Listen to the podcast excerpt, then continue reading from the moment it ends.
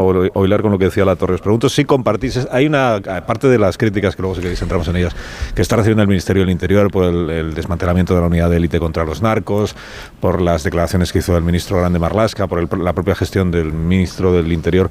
Luego hay otra parte de la crítica añadida a lo que está sucediendo que tiene que ver con la falta de, eh, no sé si llamarlo empatía, sensibilidad del presidente del gobierno del conjunto del gobierno, pero singularmente del presidente, por no haber pisado Barbate después de lo que sucedió en la noche del viernes. El sábado se le criticaba que, que sí había ido a los eh, Goya, a la gala de los Goya, pero no había ido a Barbate.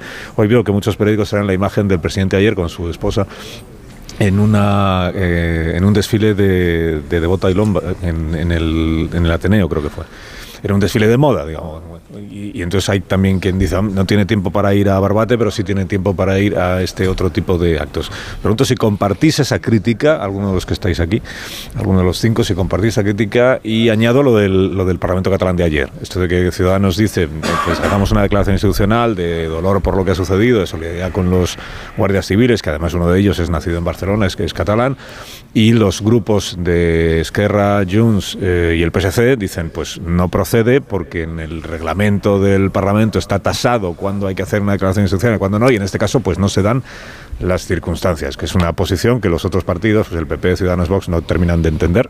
Sobre todo han dicho en el Partido de los Socialistas de Cataluña. ¿Cómo lo veis? ¿Quién empieza?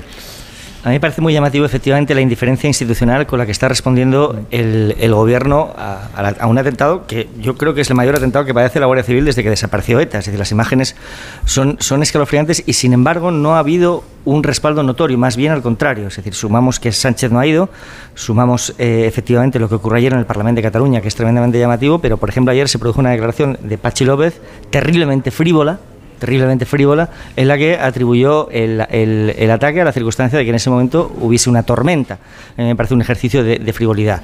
yo, la verdad es que me cuesta mucho entenderlo y, y, preguntarme cuáles son las razones que, que, llevan a hacer ostentación de esa indiferencia institucional. Sí me puedo imaginar, conociendo a Sánchez, que un viaje a Barbate eh, haría recaer sobre él la responsabilidad política de lo sucedido en, durante una campaña electoral y bueno, conociéndolo puedo, puedo, entender que la motivación que la motivación sea esa, pero los actos de, el resto de actos de ostentación me parecen muy llamativos y muy preocupantes. Sí, es, es, eh, es desde luego un error, se mire por donde se mire, porque va en el cargo a aguantar el chaparrón. Si ahí se va a encontrar quien abuche o quien, quien muestre su, su contrariedad por, por la terrible muerte de estos dos guardias civiles, va en el cargo aguantar, aguantar eso.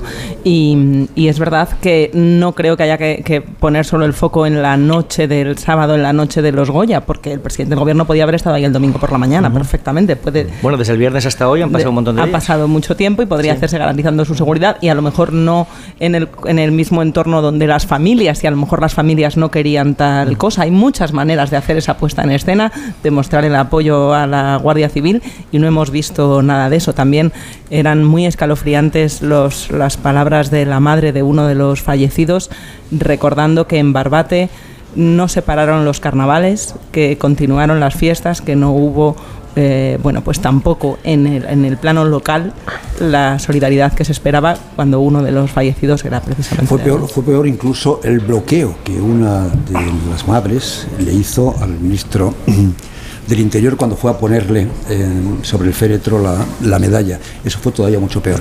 Eh, vamos a ver, en cuanto a la sensibilidad eh, personal, está claro que mm, no parece que le motive mucho ¿no? al, señor, al señor Sánchez, porque efectivamente entre el viernes por la noche y el sábado, el día de la, de la gala de los Goya, pues tuvo tiempo suficiente de modificar la, la agenda y tener algún, algún gesto habida cuenta que además en la, en la, ah, en la gala pues eh, hubo pues mucho exhibicionismo moral en relación con la, con la guerra de, de, Gaza y en relación con el feminismo y sin embargo pues ni un solo minuto de silencio para, para honrar la memoria. De, de, los dos guerras civiles. Pero a mí me parece la clave lo que dice Joaquín, la indiferencia institucional, es decir, la indolencia del Estado porque ahí quien padece es, es la institución. Y el, mensaje que se, que se transmite es que el principio de autoridad, el Estado, el leviatán, que diría eh, David, eh, pues eh, está paseándose herido y acobardado por, el, sur. No solamente en Cataluña y en, en el País Vasco están reculando, está en retroceso el, Estado, también en el, en sur. Y esto es lo que hemos transmitido eh, durante estos días, durante estos tres días de explotación mediática de lo que ha ocurrido en, en Barbate.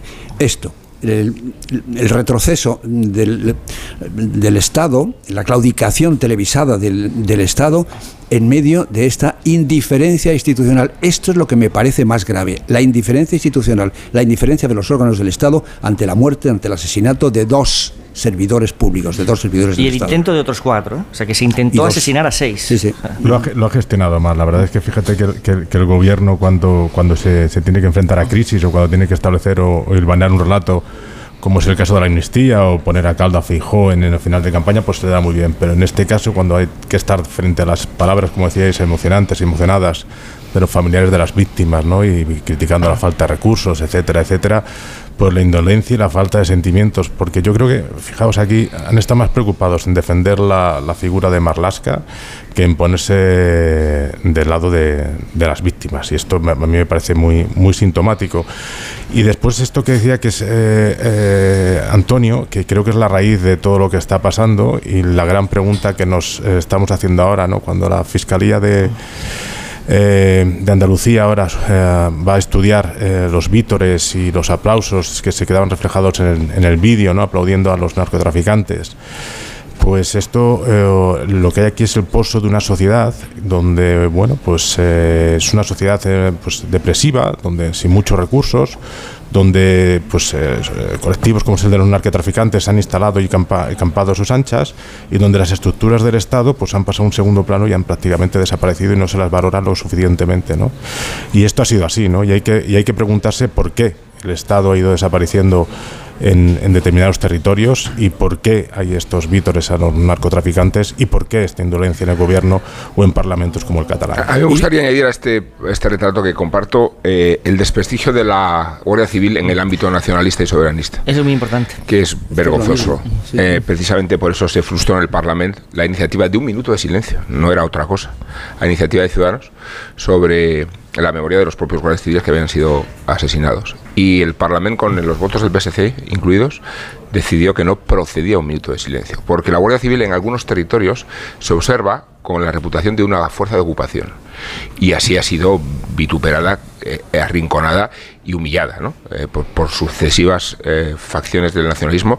Entonces se considera que la Guardia Civil no es que sea un enemigo de los héroes populares que operan en Barbate, en este prestigio mafioso que ha adquirido el narcotraficante. Es que desde la perspectiva nacionalista es el enemigo. Y el enemigo ha, ha, fallecido, pues lejos de conmovernos por la experiencia, en realidad en el fondo se lo merecían, ¿no? Como se lo merecieron tantos guardias civiles y tantos policías nacionales que han muerto en, en Euskadi durante la época más feroz del terrorismo. Pero fíjate el mensaje que se está trasladando a la opinión pública. Los malos son más listos, más simpáticos, están mejor organizados, tienen más medios que los buenos. Esto es lo que se está trasladando, porque no podemos olvidar el tema de fondo, lo de las tres en Barbate, las tres eh, eh, lanchas de la Guardia Civil absolutamente paradas. Pero hay algo que no es por enredar, Carlos, pero el otro día en la entrevista con, con Agustín Leal dijo una cosa que a mí me parece muy inquietante, la sugirió porque además eh, es que no es eh, el único asunto que está, eh, que está en danza en, este, en este tema, ¿no? Lo de Marruecos, digo. Eso, eso de que Marruecos, esa insinuación de que Marruecos puede estar detrás de, de la retirada del, de, esta, de este grupo de élite que perseguía a los, a los, narcos, a mí eso me parece muy inquietante porque es que mmm, si nos remontamos a aquellas a aquella época. Esto ocurrió en septiembre del, de 2022. Eh, me parece que en la primavera anterior es cuando mm, le habíamos dado tantas vueltas a lo de si había algo que estaba ocultando Sánchez en relación con sus relaciones con Marruecos, si, si el volantazo del Sahara tenía algo que ver con las presiones de Marruecos. Agustín Leal el otro día mm, dijo, evidentemente dijo, no tengo pruebas porque si no estaría en el juzgado diciéndolo. Pero a mí me mosquea mucho eso de que... Eh, de que la retirada, a quien favorezca la retirada del, del grupo este, OCON se llama, ¿no? el grupo este de élite de, de, la Guardia Civil, a quien, a quien favorezca de verdad es a Marruecos, porque hay mucha gente ahí viviendo, del, viviendo del, tráfico.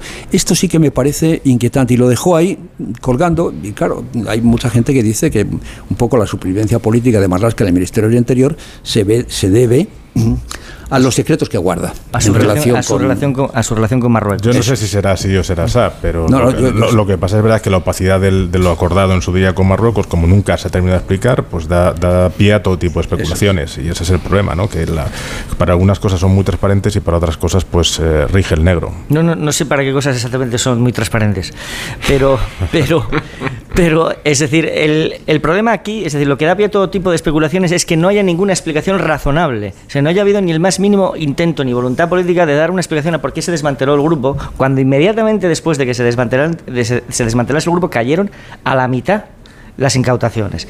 Es decir, el grupo se desmantela a partir de septiembre de 2022 y en la memoria de ese año de la Fiscalía, la fiscal, es decir, cuando solo quedaban unos meses para que terminara el año, la fiscal antidroga ya advierte de lo, que, de, lo, de lo que está sucediendo. Es decir, el impacto del desmantelamiento fue un impacto inmediato. La explicación más benigna, la hipótesis más benigna, más ingenua también, es que cantaron victoria demasiado pronto. Que como efectivamente habían caído tanto eh, las operaciones, que había, había, se había demostrado el éxito de aquella, de aquella manera de actuar policial, pues ingenuamente se pensó que el problema estaba resuelto. Hay otra explicación, que no sé si es explicación o intoxicación, pero que están alimentando algunas fuentes no necesariamente lejanas al gobierno, que dicen que lo que hubo fue un problema de corrupción en esa unidad porque hay una causa judicial, creo que está abierta, una investigación eh, que inició asuntos internos que se detectaron conexiones entre los eh, guardias que formaban parte de la unidad de élite y las familias de los narcotraficantes.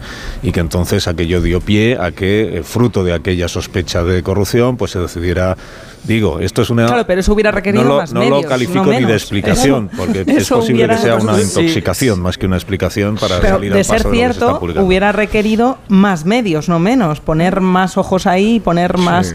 claro, pero es que la versión del gobierno, y hoy, lo cuenta creo que es el ABC, que en, el Congreso varias veces se le ha preguntado por este asunto a Marlasca, por esto y por qué se niega que sea declarada eh, la zona del campo de Gibraltar zona de, singularidad, para que precisamente justificaría una mayor presencia de agentes y de recursos. El, gobierno nunca ha admitido que haya sido desmantelada la unidad Oconsur. El gobierno dice que ha sido reestructurada, ¿eh? que, lo que se ha hecho es modificar la estructura para que funcione mejor. ¿eh? No que haya sido desmantelada, es un término que, usamos todos porque es lo que se ha hecho, pero el gobierno oficialmente no lo reconoce en, esos términos. Bueno, pero se ha como fuere.